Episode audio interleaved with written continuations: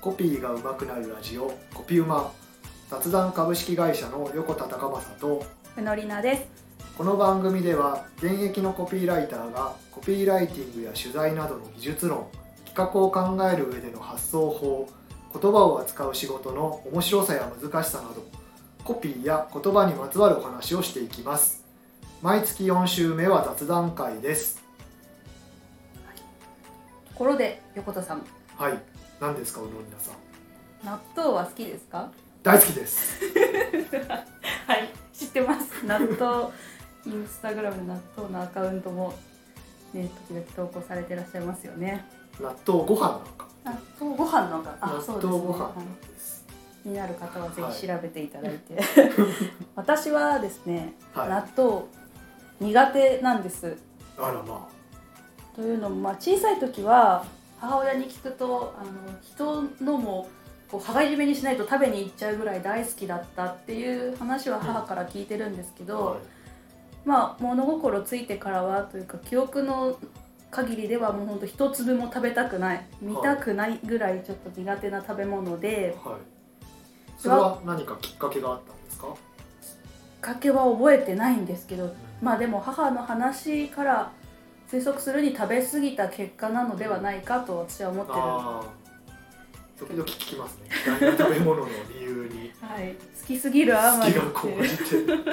お腹壊したとか。そのパターンなんじゃないかなと思うんですけど、はいはいなので結構あのお子さんのいる家庭だともう常にこう買い置きをしておいて冷蔵庫に入ってる食材の一つだと思うんです、便利ですからね、はいおかずが足りない時とかね。そうそうで我が家も3歳と0歳の子供がいるんですけど母親の私が好きじゃないのでう、うちで納豆を出したことはもう本当最初の離乳食でチェックする時以外は出したことがなくて食べる習慣もんうん。ないそれは宇野さんは見るのも嫌？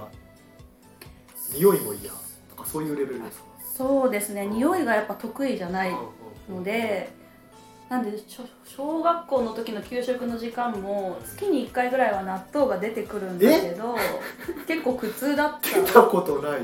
え嘘？本当に？え出てました出てました。えー、あのあれ？あのなんか旅館のあ朝食とかにちょっと小さい。丸い紙カップの上にこう、えー、プラのペラッとしたシえートが。ー。えー、出てましたよ。なんでですか？関西僕の出身が関西私は石川県ですけど石川では出てらました、えー、あその日もだからすごいちょっと苦痛なお昼を過ごした。全員が納豆の匂いでこう楽しんでるので。すごいよね。5時間目すごいい匂い。やもうその日一日は本当に ちょっと気持ちね失礼な話ですけどちょっと気持ち悪さを感じちゃうぐらい匂いが苦手っていうのもあってっていうレベルなんですけど、はいあの0歳になった0歳の今、えー、ともうすぐ7ヶ月になる娘の離乳食が今ね絶賛始まってまして、はい。納豆も、まあ、あの食べさせなきゃいけないっていうことで、はい。買わざるを得ないと。家で家で用意せざるを得ないということであの冷凍でこう売られてるペースト状になっていてあの離乳食用の小分けパックでとろペースト用ペーストをされてる納豆を買ったんですよ。あ。そういうものもあるはい、自分でこう潰したりするのも大変かなと思って、うん。そういう離乳食用のうん。あの食品をこう買って、うん。で家で食べさせているんですが、はまあ、娘は全ての初めての食材いで何の先入観もないですし、うん。まあ、割かし美味しそうには食べてくれていると、ああうんよかったなと思って。うでそれを見た3歳の息子が、僕もそれ食べたいと、おおと思ってじゃあいいよって言ってこう食べさせてあげたら、うん。美味しいって言って。それ離乳食用の納豆を3そうですそうです。はいあのペースト状の納豆を食べて美味しいって食べてくれて。へで一回あのもう1歳から保育園に通ってるんですけどはい保育園の方で納豆が出た時ーは、全然食べませんでしたって保育士さんから言われたことがあったんですね、うん。そのつぶつぶつぶの状態のものは、ちょっと口をつけてくれませんでしたという話を前に聞いたことがあったから、うん。この子も私のせいで嫌いになっちゃったんだわと思ってたうん。けど味は美味しいとこう食べてくれるようになってで娘にその納豆ペーストを出すたびに僕にもちょうだいって ようになって2人でそのペル。ーストの小分けパックを分け分けしながら食べてるんですけど、納豆って表現する時擬音語何使いますか？横田さん。ネバネバあそうですよね、納豆といえばネバネバですよね、でもうちの息子ちょっとペーストスタートにしてしまったせいで、納豆のことをトロトロって言うようになったんですよ、でトロトロちょうだいトロトロちょうだいってこう言うようになっちゃって、なんかこう最初に出会うものというかであなんかインプットの仕方というか記憶の仕方が変わってくるんだなっていうなんか新鮮な驚きを納豆納豆は私もネバネバだと思ってたので、最初こうトロトロちょうだいって言われた時になんだかパッと出てこなかったんですけど彼は納豆のことをトロトロと記憶してしまったと思ってなんかこうそれにちょっと驚いたっていうのが最近ありました。その3歳はそのトロトロからはい次引き割りとかこう、あ。ステップアップをしてステップアップ納豆をしていかないです。かはちょっとあの私はしたくないから それはまだ言ってないんですけど でもこの間あの夫が、まあ、彼のパパが今度じゃあ引き割りの納豆買ってみようかみたいな話を本人にしてるのをちらっと聞こえてきたから、おそらくまあ近々我が家の冷蔵庫にも納豆が入ってくるんだろうなと思って。たそう。まあ私もちょっとだからトロトロからもう一回再チャレンジした方がいいかもしれないなって今ちょっと思ってます。そうですね彼彼女たちと一緒にね。一緒にはい。一緒にやるとね怖くない離乳食からやり直す。まあ年齢いくつになってもやり直せますからね。そうそうですね。うんうん。あとやっぱ体にいいって聞くので、はい、ちょっと私もトロトロからチャレンジしようかなって最近。トロトロは匂いはないんですか？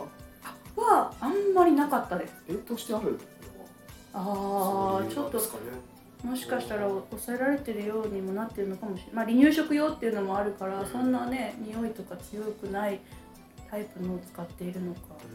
ちょっとあの次にトロトロを出す時は、うん。私のご飯にも乗せてこうチャレンジして一緒にちょっとねステップアップしていこうかなってますけどね。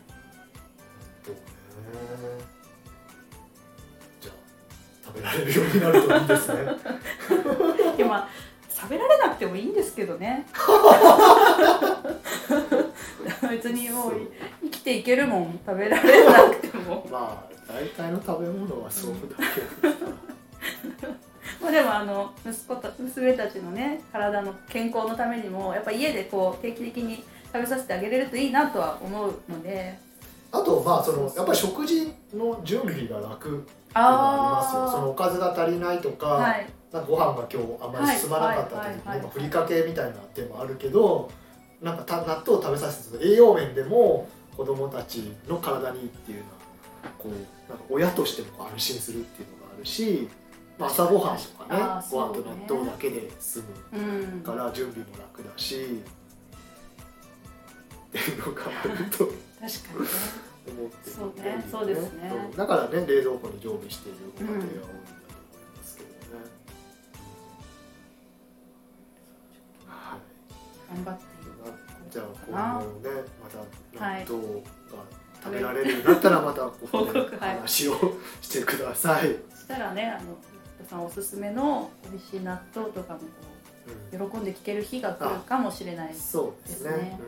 うん、僕はあの普通のその小粒の納豆と引き割りを1パックずつ混ぜてご飯にかけて食べると、そのつ小粒納豆同士の隙間にはい。引き割りが入り込んではい。口の中のこう納豆密度はい。が高まるんですよ。はいはい。それがもう本当に幸せ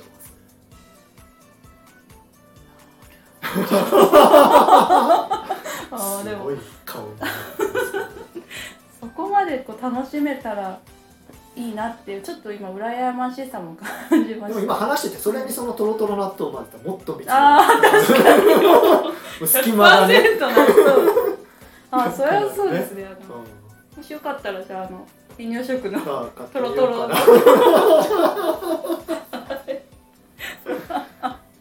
それもね、はい。やってみたらまた報告しますね。はい。